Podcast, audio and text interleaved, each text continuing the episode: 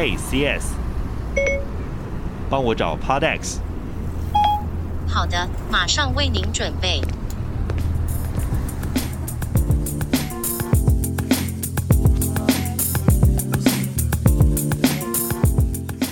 Hello，大家好，你现在收听的是 Podex 杂志的 Podcast 节目，我是今天的特派员小狐狸。Podex 杂志呢是一个收录 Podcast 节目开箱、Podcaster 访问以及产业相关讯息的线上杂志。今天呢，我们很开心的可以访问到我们 First Story 的创办人，对吗？Stanley，欢迎 Stanley。大家好，我是史丹利。对，其实我们这 First Story 的使用者也是非常的庞大，它的一个系统，它其实有分前台跟后台，它有给听众用的 App，也有给创作者使用的。Hosting 以及创作者使用的 App，它特别开发一个 App，其实还蛮特别的哎。呃，对，因为就 其实其实我们原本没有想要做听众那部分，就只是顺便做了，顺便对，所以原本照着我们原本的设计来说的话，大概就只有可能给创作者用的。的后台跟 App 这样哦，对，其实如果有在使用 First Story 的使用者的呃所谓的我们创作者朋友，或者是还在观望想要加入 Podcast 这个行列的朋友们呢，应该都对 First Story 是略有所闻啦，因为它算是台湾本土的 Hosting 两大中的其中一大嘛。那在这当中，我们其实看到 First Story 有一个很特别的功能，是有一个音乐清单的迁入的功能。嗯、这个功能是因为跟 KKBOX 合作，所以才会。会开设的吗？呃，对，就是我们那时候其实，在做 podcast 的第一年的时候，我们遇到很多就是原本有在经营一些所谓的声音节目的创作者，那可能比如说，哎，像电台主持人，或者是他可能在自己在 YouTube 上面会有一些呃电台的频道，嗯，那。他们那时候没有办法在 Podcast 里面放歌曲的原因，就是因为会有版权的问题。对，这真的是致命伤欸。没错，所以那时候我们也在尝试说，哎，那我们怎么去解决这个问题？所以在跟 KBox 讨论。那刚好因为他们是一个音乐串流的一个平台，是对于他们来说，当然他们版权。要用 Podcast 这种使用方式，也是必须得费非常大的一个努力去跟版权商重新做一个沟通。嗯，对。但是经过他们的努力，然后跟我们之间互相的开发之后，我们就可以透过我们的后台，让就是一些有想要在 Podcast 里面播歌的创作者可以把音乐就是放在 Podcast 里面串流进去，这是 First Story 的一大特色。其实 First Story 还有非常多 Hosting 的特色，请史丹利帮我们介绍一下好了。我们最早在做的就是 Hosting 这个功能。我们原本是因为我们自己在做 Podcast，就是我自己、嗯、我们自己几个共同创办人，那那时候我们就自己做了一个 Podcast，在讲在讲一些乐色话，没什么营养的东西。对，那大概是二零一九年的。二月还三月过完农历年的时候，我们那时候无聊来做，后来我们就发现，哎、欸，好像有一些听众是就是有在听，所以，但那时候我们觉得就是，哎、欸，好像有一些流程上，我们觉得好像不够这么流，不够流畅，卡卡。对，我们自己觉得啊，那所以我们那时候就开发了一个很简单的一个。模型是说，哎、欸，我们可以帮你自动的上架到不同的收听的平台，这个很重要。呃，对，我们最早是就想说专注做这个东西，所以其实我们也没有想太多，说，哎、欸，他后来要长怎样？我原本我们原本很笨，我们原本想说，哎、欸，如果这东西在 Spotify 上面听，是不是我就把它丢到 Spotify 上面就好，或者丢到 Apple Podcast？后来发现它根本没有地方可以上传音档，对，后来才发现它需要它有一些。你需要上传档案到一个叫 hosting 的服务，要 RSS，然后你还要上传的 RSS，所以我们其实最早的最早的版本就是一个自动发布的工具。那到后面这一段时间才开始做一些，比如说是协助创作者有一些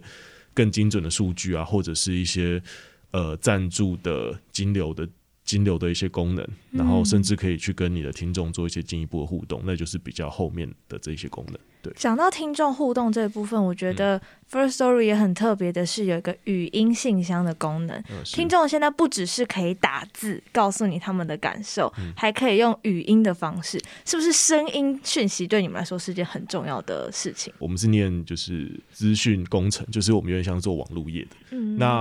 我们自己就是臭工程师这种感觉。那其实网络业这十年发展的很快，那我们看到很多的媒体出现，嗯、但是 Podcast 这个东西就是特别的神奇，是说它，嗯，它直到今天它仍然是比较偏向一个 one way，它是一个单向的媒体。像我现在正在这个真声广播电台录音，其实从广播或电视，它都比较偏向是单向的媒体形式。那对，那当然它是最大众、最主流的一个形式。但是当人们开始跨入网络生活的时候，网络应该是双向的，然后是多对多的。是，你可以跟主持人互动，那主持人也可以念出你的一些及时的回馈啊，或者是你的一些 feedback 之类的。那我们就发现 Podcast 在这一块是非常缺乏的，短期间有点难解决这个问题，是因为 Podcast 并没有一个中心化的公司，是它可以主导 Podcast。我随便你讲，你讲，我们想我们说最这几年就是最主流的一些媒体形式，比如说我们讲 YouTube、Instagram，Instagram 是图像化的媒体，YouTube 是影像化的媒体。是。那我们讲 TikTok，TikTok 抖音，那它是一个短影片的一个媒体，但他们都是由一间私人企业所所掌握的，没错。所以他今天要在下面加什么留言，加什么互动，要把触及率演算法怎么调，他都是随他所所意，就是他自己高兴怎么做怎么做。对啊。但 Podcast 很神奇，就是说他其实还维持着一种去中心化内容形式，就是你一个内容可以在各个地方被听到，你的听众躲在哪边，你其实根本不知道。哦、对，超困扰。有点像是他们都会蒙蒙上一层纱，然后躲在各个播放器后面。所以我们就想这个问题想很久，就我们觉得，如果 Podcast 没有办法跨过一个单向媒体的形式的话，它是不可能迎来真正变成一个主流媒体的一个机会。没错，对，所以我们在呃，我们自己觉得说，我们从 hosting 的角度的话，可以去多增加这一种互动，比如说像刚刚提到的语音信箱，或者甚至是一些文字留言之类的，嗯、甚至你可以去加入你创作者，你可以去赞助订阅他的会员。嗯，对，那我觉得。我们是希望未来 Podcast 可以慢慢跨入一个双向的媒体，只是它到底会怎么会变成一个双向的媒体？我觉得这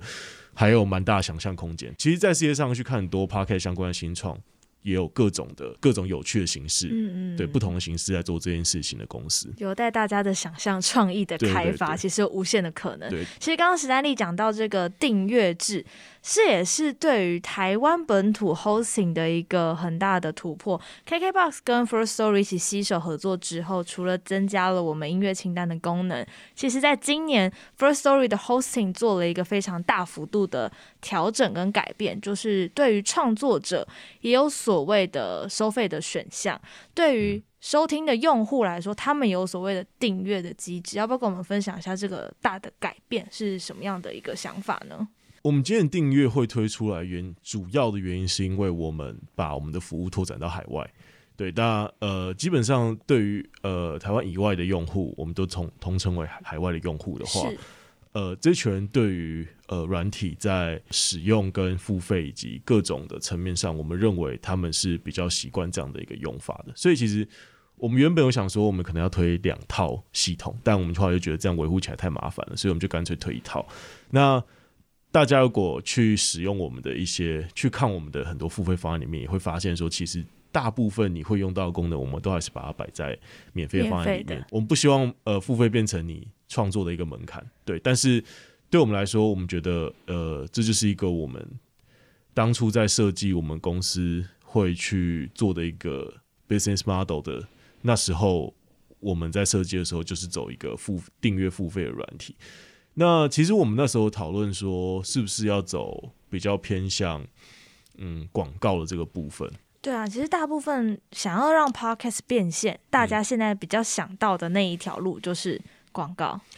对，但我们那时候的讨论讨论起来，广告会分两种形式，一种是我们扮演的角色比较像是 agency，那 A 所谓讲 agency 就是说，哎，我们可能是用比较人力劳力密集的方式，我们去包一个案子来，然后分给五十个、一百个创作者。那我觉得这不是我们这个量体的公司，我们呃适合去做的事情，因为毕竟我们人比较少一点，能量还是要有限，能量有限，量能有限，而且我们现在可能有一些外国创，我们那我们有点难说，我们还比如说。呃，还去把案子包给国外的创作者之类的。另外一种广告的形式，就是我们变成一个广告系统的，就是提供商，有有点像说，大家现在可能在 Instagram 后台下广告，在 Facebook 后台下广告，嗯，YouTube 后台下广告。那我们可以变成一个，我们可以制作一个后台，然后让呃广告主去下广告。这一段我必须很诚实的说，那时候我们在这个决定上，我们最挣扎的点就是，一旦我们做了这个决定。对我们来说，我们的客户就会变得比较像是广告主。我们真正要专心服务的对象就不一定会是创作者。嗯，因为我们那时候其实，在台湾 Podcast 会起来，我认为是那时候 YouTube 在那一年年底，呃，二零一九的年底面临了一个蛮严重的黄标的事件，很多创作者因为莫名其妙被黄标触及率降，虽然那时候有一些创作者愿意来尝试 podcast，然后我觉得，诶、有一些人的确有带起 podcast 的风潮。那大家可以想想，为什么呃一个平台会有这种黄标啊什么？因为对于他来说，他 YouTube 来说，他的客户一定是他的广告主。那它的重点是要把创作者的这个你创作出来的影片当成一个商品，一个破口卖给广告主。那一旦当我们开始做这件事情，我们跟各位创作者可能就会是比较站在对立面。我其实是把各位的辛苦产出来的东西当成商品在贩售。当然我们会分润，我们就会产生一个分润，但分润多少我说了算。然后而且我我要给你多少的广告价钱，或者是这个破口要怎么算，这个东西也都是系统说了算。所以一旦我们去建立出一个这样的系统的时候，我觉得。短中期对于台湾的创作能量会有一些影响，其实就变成 First Story 很像中盘商，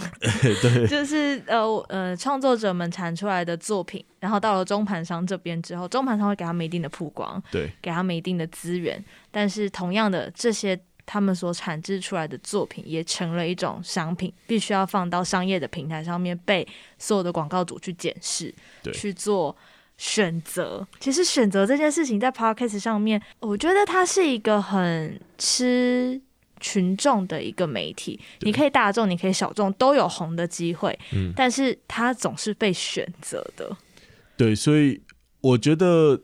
我们那时候就是因为看见说不缺我们一个人来做广告这件事情，因为其实市面上。我相信，就是这个 Podex 这个媒体，后来之后可能也会采访很多可能跟业界相关、有在经营广告相关业务的公司。对，那我觉得其实本来就很多人在为这件事情努力了。那我觉得我们更应该去站的角色是，那我们就是要站在这边去当创作者的伙伴。那比如说，哎，我们想提供尽量准确的数据给广告商之类的东西。对。讲到数据这件事情，就是很多创作者很关心的议题了。因为像我们上一期在第一期的 Podex 杂志当中，我们就提供了非常多大家开始的方式。那你开始了你的节目之后，一定会想要知道有没有人在听我的节目，是谁在听我的节目。但是每一个平台所提供出来的下载数、收听数。从来没有人知道它背后的演算法 到底是什么，所以我很好奇。其实这一次在做大改版的过程当中，不仅仅是创作者端有分不同的模式去做收费，另外我们也改变了下载数、重复下载数、不重复下载数的计算方式，对不对？我觉得这算是一个误会，是说。我们其实过去在台湾最早开始做一个 hosting 服务的时候，我们那时候并没有去直接对齐国外的数据的计算标准，所以那时候有一点就是我们高兴怎么算怎么算。哦，是哦，哦，原来是这样子哦。对，然后我必须得说，我觉得大家有点被这个数据给就是太习习，有一点有点习惯这个数据了。嗯，不管是创作者还是呃看这个数据的厂商、品牌商，我觉得都有一点就是。呃，太习惯这个数据了，呃，以至于我们现在比较像是对齐国际标准数据的时候，大家会觉得有一点不习惯，落差感太大，对，会有点落差感太大。但我得说，我觉得如果我们整个市场啊，跟我们的很多的在做这个媒体上的语言，可以跟国际上是可以对接轨的话，那我觉得这件事情势必会发生，它只是一个时间上的问题。对，那呃，我可以简单说明一下，说大概这件事情怎么算的。比如说一个三十分钟的音档，对，其实。你不管在哪个 podcast 的播放器里面点下播放的时候，它大概是把三十分钟拆成五到六个小块，然后它分别的跟跟我们的伺服器这边拿取，比如说它会把三十分钟切成五块，那一块就是六分钟嘛。嗯。那所以代表说它就会拿，它就会拿五次，所以我们会接收到五个下载的请求，五个不同块的下载的请求，说，诶，现在有一个有一集，那它有五个五次的请求是想要来下载这一集。那以往呢，我们就会直接把它记为五次之类的，嗯，对，就会直接把来自某个 IP 跟某个装置的请求，那我们就会把它，它反正它来请求几次，我们就算几次。但其实依照国际的标准，那国际定这个标准的协会叫做 IAB，Interactive Advertisement 什么 Bureau 之类的，什么互动广告的一个协会标准。对，那它的计算标准是，你二十四小时之内来自于。同一个 IP 跟同一个装置，不管有几次请求，你都只能算一次。哦，不然你节目做的越长，时间长度越长，他请求次数就越多。呃、理论上是这样，就是这东西其实有很多瑕疵，你可以去可以去攻击它。对对对，嗯、其实国外很多这种文章叫做如何去伪造你的 Podcast 下载次数给厂商看。那这种方法千奇百怪，那当然不鼓励大家这样做，因为毕竟你希望的是赚一个快钱，还是还是你希望是真的真的可以长久经营一个媒体？没错，所以。但是，呃，我刚刚说明就是说，哎，其实我们原本的算法跟真正国际上所采用的一个公定的算法上是有一个很大的落差。那为什么？其实我们之前就很想做，但为什么会捏到这个时间才啊哈真的要做？就是因为我们要把产品推到海外去，所以呢，为了要让我们现在手上这个产品可以在被台湾以外的人所用，那我们就是我们被迫做，也不是被迫。我们终于下定决心要把很多感觉我们原本嗯觉得可以稍微模糊一点的事情变得明朗化，因为这样才有办法跟就是全球的标准是一致的，去跟国际接轨。这件调整跟这个改革，我们可以说是改革了啦，革新 是势必势在必行的一件事情，算是算是对啊。其实，在改变之后。明显，因为我们自己，嗯、呃，正声这边其实做了非常多档的节目。那为了跟所有的 podcast 平台，嗯、然后去做对接，其实我们每一个 hosting 基本上我们都有在做使用，当然包含 First Story。所以在看 First Story 的下载数的时候，会发现，哎，在这次改版之后，它真的是狠狠的砍了大概五分之一、十分之一，甚就是砍到剩下五分之一、十分之一的数字。一开始真的会。很有落差感，然后突然不知道怎么跟长官交代的。Sorry，对我们 其实我们在这方面真的很挣扎，因为我觉得我那时候真实的感受是说，我们这样做了，有些人的损失感，就是创作者的损失感是立即性的，而且他会觉得啊，我就没做错事，我一直以来都都这样用的好好的，也是你们告诉我这个数据的结果。呃，不管是他要给他的广告主看，他要给他的长官看，他要给呃他的伙伴看，对任何人看，他都是一直拿这个东西来沟通。结果我们这样把它给砍掉，所以我们后来都会跟创作者说：“那我觉得，我觉得可以叫请你的长官，或者是我们很愿意 跟解释，对我们很愿意就是担任这个解释的角色，就是出来跟大家说，没有真的长期要对这个市场好，数据一定要。”必须要跟国际上的所有数据是对齐的，要不然就会变成我们是一个在自嗨的地方。对，那，那就算以后国外有一些真的很棒的广告主，其实国外有一些搞不好有一些，其实有一些广告主，他其实也是想要把他的广告下进来台湾的 Podcast 市场里面。但是当他看到一整个市场里面说，哎、欸，啊，你们这整个数据都都乱七八糟算之类的，那对他们来说就会是一个很大的一个心理心理障碍。对，所以我觉得长期来说这件事情是势必要。是不要做，那我觉得长痛不如短痛啊。早一点 做总比晚一点做好。对，而且而且我觉得的确来说，整个市场的什么所谓广告预算跟很多东西都还是在那边，那只是说大家要怎么重新去理解跟接受这个数据而已。嗯，对，因为比如说一个创一个厂商，他手上有十万块，他要下 Podcast，那今天如果所有人的数据都被调降了一些，那这十万块是十万块啊，那大家分到了理论上比例还来说。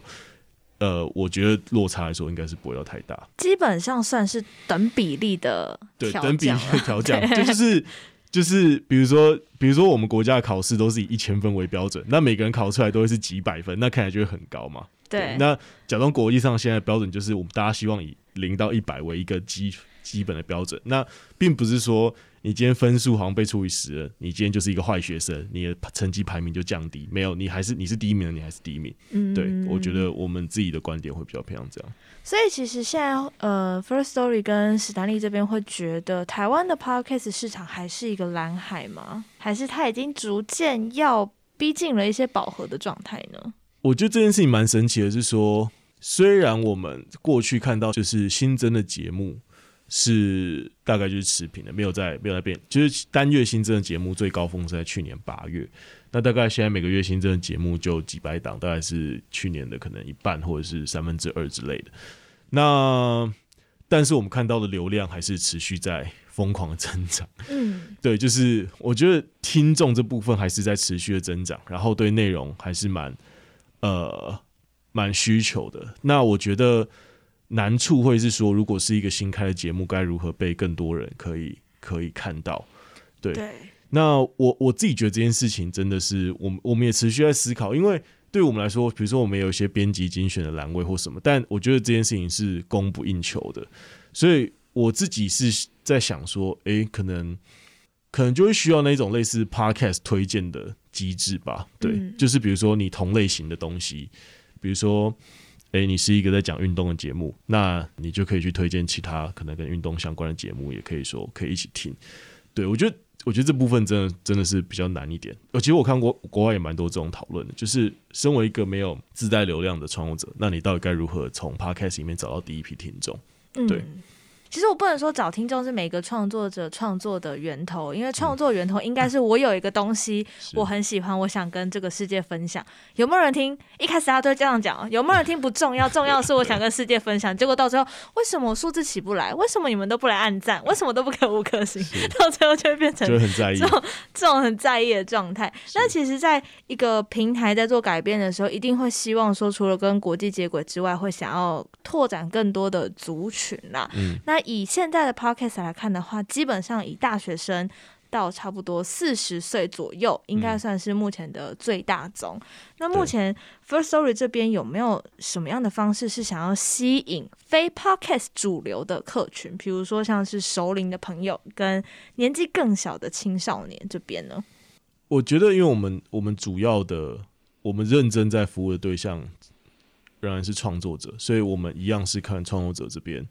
有什么需求？那我觉得，只要创，其实台湾 Podcast 的整个，我们从二零一九年的年中到年底，然后整个二零二零年的 Podcast 在台湾，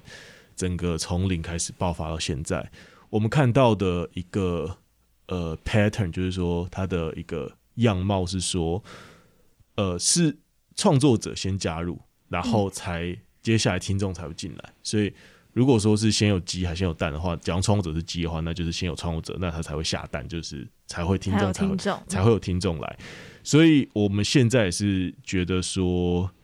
呃，如果要有更多的人开始听 Podcast，那绝对会是绝对会是有某个领域的创作者，比如说，诶、欸，有某一群创作者，那他原本都没有在，他们都没有在做 Podcast，然后就有人开始做了，诶、欸，那其大家就发现不错。我举例来说，可能比如说台湾，我们两年一次的。这个狂欢就是选举，那最近就很多跟政治相关的人物开始做雨后春笋般的这样，对。那我觉得蛮有趣的是，我觉得他们做现在只是因为他们看到其他人在做，他们觉得很酷。但我觉得他们后来就会发现这件事情，我自己感觉明年可能会有个状况是，因为 Podcast 真的是一个基本上完全不受。呃，监管的一个内容形式，对，也没有演算法的牵制，是，所以它变成是说，它是一个，它是一个很好可以跟你的粉丝粘在一起的地方，因为你你不用怕，因为你在某一些比较主流社群平台发文，如果你提到一些比较敏感的东西，你的触及率啊，跟很多都会都会被压掉。嗯、那 Podcast 完全不会，你想要在 Podcast 上面讲多么多么。尖锐尖锐的字，或者是多么批判性的东西，都 OK，你都可以直接传达到你的粉丝跟你的受众的耳朵里面。所以我觉得这个东西在明年可能会被放大，对。但我我也不确定这件事情对这个媒体来说是不是好的。毕竟，比如说下个月可能有一些呃公投这种议题，那大家现在看 YouTube 上面，你可能已经看不到你要看的东西，你全部都直接被这洗爆。就比如你看那个发烧影片。全部买下来都是 正反正反两方在论述嘛，对，对。那不管你是在哪一方的，那你就是得被你自己的这一方跟对方那一方一起一起一直洗。对，那我觉得 Podcast 不知道会不会变成这样，但我觉得嗯，可能蛮有可能的。对，对啊，其实它会变成一个工具。那其实刚刚我想到就是说，我们讲到先有创作者才会有。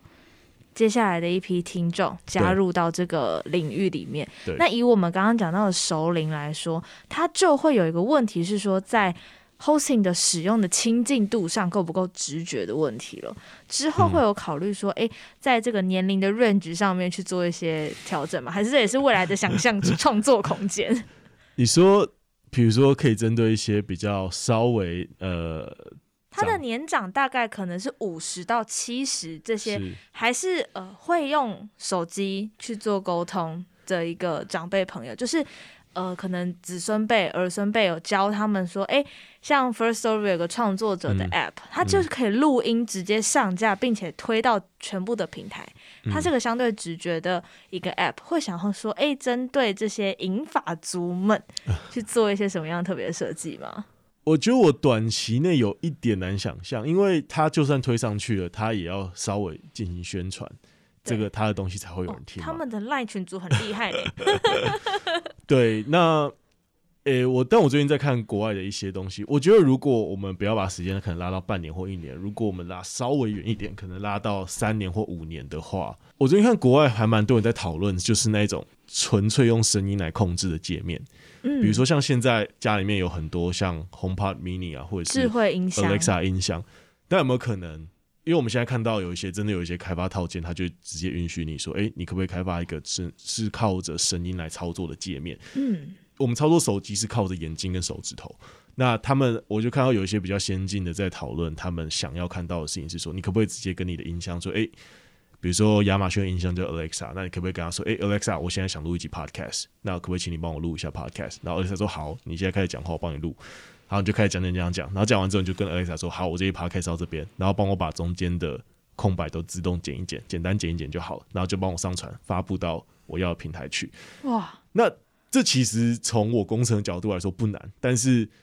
我就觉得，哎，或许有机会可以实现。如果如果我们把想象力开得大一点的话，对，但它或许可能就是需要个三年或五年才有办法实现这种比较纯语音控制的。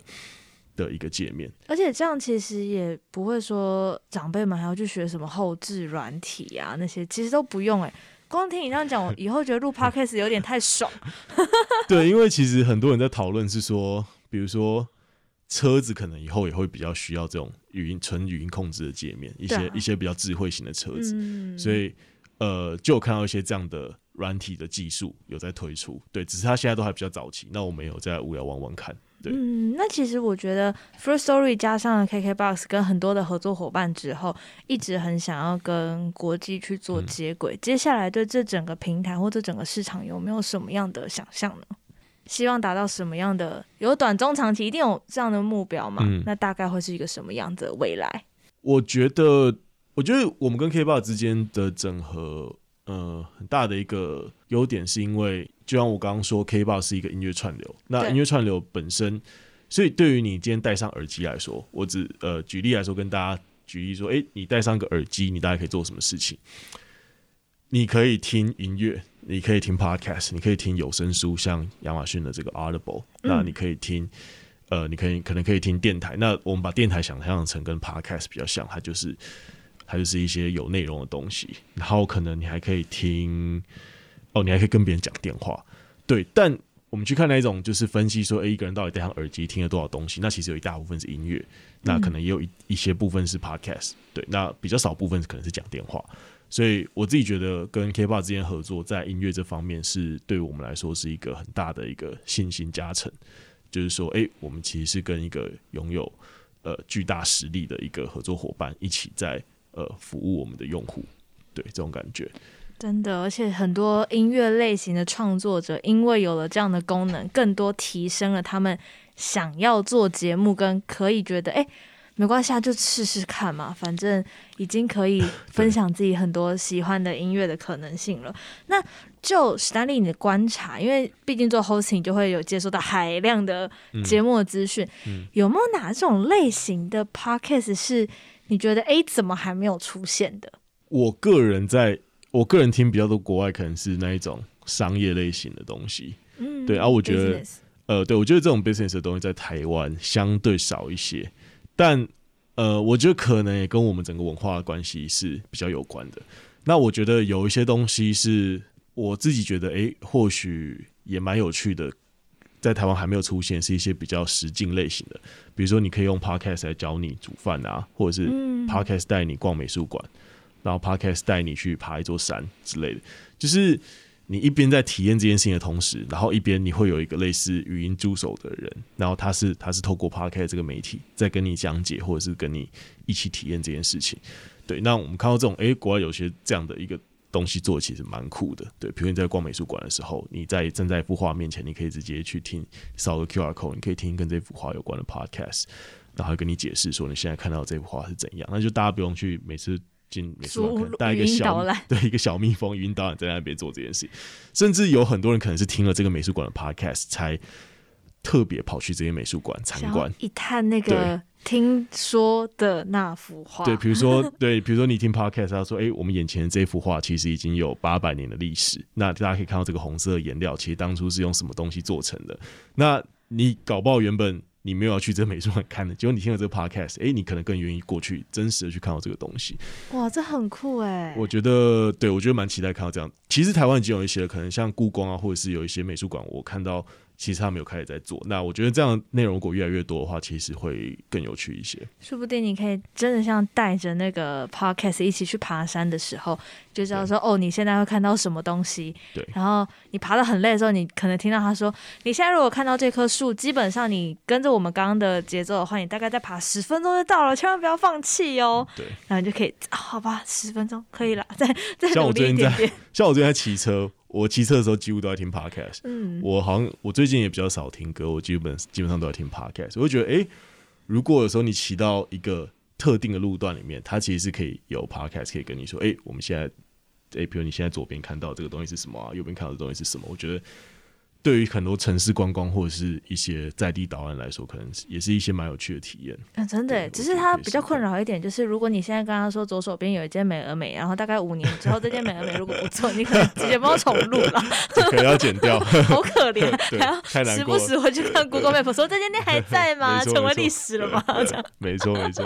说不定这样的也是可以成为另类的 Google 的那个 Map 导览的方式。没错，其实还蛮有趣的哎。说真的，其实 Podcast 这个东西还有非常多值得大家去讨论的啦。那接下来 First Story 有希望说自己的平台推出什么样新的功能吗？因为毕竟现在大家可以选择的 hosting 非常非常的多。嗯，那刚刚 Stanley 有跟我们分享到一些独家的特色，譬如说就像是 KKBOX 这个音乐的音乐清单功能。但是刚刚我们讲到这个，大家可以听到音乐只限在 KKBOX 的。App 里面，嗯，而且你是会员的话，可以听整首；哦，不是会员的话，是听试听版的。对，因为他们有一些版权的意识在。当然，当然，当然所以 没错。呃，如果你是离开了。KKBOX 这个平台的话，那你听到的节目，它就 just a 节目，对对，那音乐，他就会，他会说，让我们进歌，然后接下来直接讲话说，呃，好，那我们，对，我们刚刚听完那首歌曲，大家就是，我刚刚听什么？没有，没错，就有一个很酷的一个断点，对，中间会断掉，而且还会前后多空一秒，会让音乐顺利的嵌入。对，当然我相信音乐嵌入的功能在国际上面越来越发展之后，应该是。应该有机会让大家可以更统一性的去使用这样的一个版权的音乐，嗯，包含其实 First Story 也提供创作者非常多的创作资源，对不对？呃，对，像我们后台有一些音乐库啊，你可以把它载下来，然后呃把它剪到你的 Podcast 里面，有一些蛮酷的流行歌，嗯，比如说像呃怀特或者是 Julia，对，它就是授权给你们的吗？呃，对，没错。对，所以蛮感谢的，谢谢他们愿意。我们也很谢谢音乐创作者 如此支持。对，对，然后哎，我们我们还有一些活动是，当你的哎你的节目如果做的不错的话，我们也会有一些小惊喜，会送你一些录音室的时数，你可以来我们就是配合的录音室这边做一个录音。而且其实 First Story 也很愿意跟很多的平台、很多的创作者们一起做一些线下的活动。当时是怎么会想要做这些？比如说呃年会。这样的一个大型活动呢？哎、欸，我必须得说，我个人对办活动，我个人觉得很累。但是我觉得我非常感谢我同事，我有些同事觉得，呃，要跟创作者拉近距离，甚至要理解他们在想什么，倾听他们的心声，就是大家是需要 gather 在一起，才会有一种社群的感觉。对。那其实对我来说，我们内部发起这个讨论，也是因为，呃，我们有些同事跟伙伴那时候看到 YouTube 在台湾早期，其实 YouTube 是会邀请。YouTuber 去他们在一零一上面的办公室参加一些活动，嗯、然后诶、欸、问他说，你最近遇到什么问题？有什么问题是我们可以协助的？那或者是他们最近有什么新的功能，想邀请一些诶创作者来优先的采用。所以我自己觉得，虽然疫情后我们都没有办活动，但是我会觉得说办活动必是真的是一个蛮好的事情，就是说是可以拉近大家实际的距离，然后呃。我觉得可以产生更多的交流。对我自己，我自己想一想，其实蛮多有趣的东西都是在活动的时候讨论到的。嗯，会大家的创意与创意之间会碰出新的火花，或者是一些困难。对，有一个人可能举手提说：“哎、欸，我最近其实遇到一个困难。”就大家都这样讲，哎、欸，我们就发现说。哎、欸，这个困难其实是我们平常没有意识到的，对、嗯，因为我们太习惯就是这个模式。对，可是当有另外一个模式打岔进来的时候，就会发现哦，它其实好像少了某一个面向，那我们就可以再去做新的一个补充。其实除了这种相聚的过程之外，KKBOX 最近也开设了自己的录音室，哎，对。那它呃，一个音乐平台，它首先加入了这个 Podcast 的伙伴行列之后，嗯、现在再度开启了录音室，是之后会跟 First Story 这边有更多的合作可能性吗？呃，对，当然，因为我们自己没有，我们现在自己没有录音室，嗯，我们没有自己在，就是我们没有自己盖录音室，对。那、嗯、我们有一间，我们配合呃非常久，在台北我们觉得非常棒的录音室，叫做 Lazy L A Z I，在市政府那边。对。那如果有创作者是想要去 K b u s 录音室的话，他就在通化夜市那里。嗯、对，所以我觉得可以看自己的需求，然后还有自己的一些时间上的弹性跟安排。其实我觉得。录音室有点像，可能像像健身房嘛。我自己的 好像蛮像的。我，我自己的逻辑就是，我都会去，然后可能就看大家适合或方便约哪边。对，嗯，就是譬如说还有人数嘛，因为有些空间可能比较小，有些空间相对比较大一点点，它就可以容纳更多人。比如说有些音乐创作者会想要访问乐团，那乐团动辄一个团就是四个人，哦对，含主持人就五个，通通常录音室都会被塞爆。对，那个那个就需要真的比较大一点的空间。对啊，其实，在 First Story 上面，我们看到一直一直在求新求变，包含每一次常常打开后台的时候，都会跳出通知说，哎、欸，我们什么什么功能优化喽。哦我们什么什么功能改版喽？而且在创作者之间讨论都是，哎、嗯欸、，Firstory 的工程师都不用睡觉吗？半夜还在回讯息？有有，我们我们还是有照劳基法走，对啊，开玩笑，就是我觉得，因为我们就像我刚说，因为我们最早自己也是，就是我们是做 Podcast，就是我们自己也做的很开心，也是创作者，对，所以对我们来说，我觉得。呃，这就是我们自己喜欢做的事情。没错，然后在这个找更多合作伙伴的过程当中，也是在帮我们的 Podcast 产业发展更多不同的可能性。我觉得史丹利，你刚刚讲那个实境的节目，我太有兴趣了。如果有的话，那爬山真的会比较不痛苦，或运动的时候比较没有那么痛苦啊，因为就是觉得自己一个人。但有 Podcast 的话，就好像同一个时间，可能在世界很多个角落，我们听着同一个 Podcast，一起在。运动就好有伙伴感的感觉。我觉得，因为我有听到一些国外，我觉得真的是哎，蛮有趣的。对，期待我们台湾可以有更多创意的 展现。那我们其实也从 First Story 上面看到，我们从台湾出发，我们接轨了世界。可能在这个接轨的过程当中，有一些阵痛期，所以各位创作者们也不要太觉得哦，真的有点受不了。我们其实也是透过 First Story 的改版，在解脱这个被收听数字绑架的。状态回归到创作的本身是吗？对，还是欢迎大家可以有任何东西 feedback 都可以，就是随时跟我们说啊，对吧、啊？因为你如果有在用我们系统的话，右下角就有一个对话框，对话框，嗯、对。那都是真人，那不是机器人。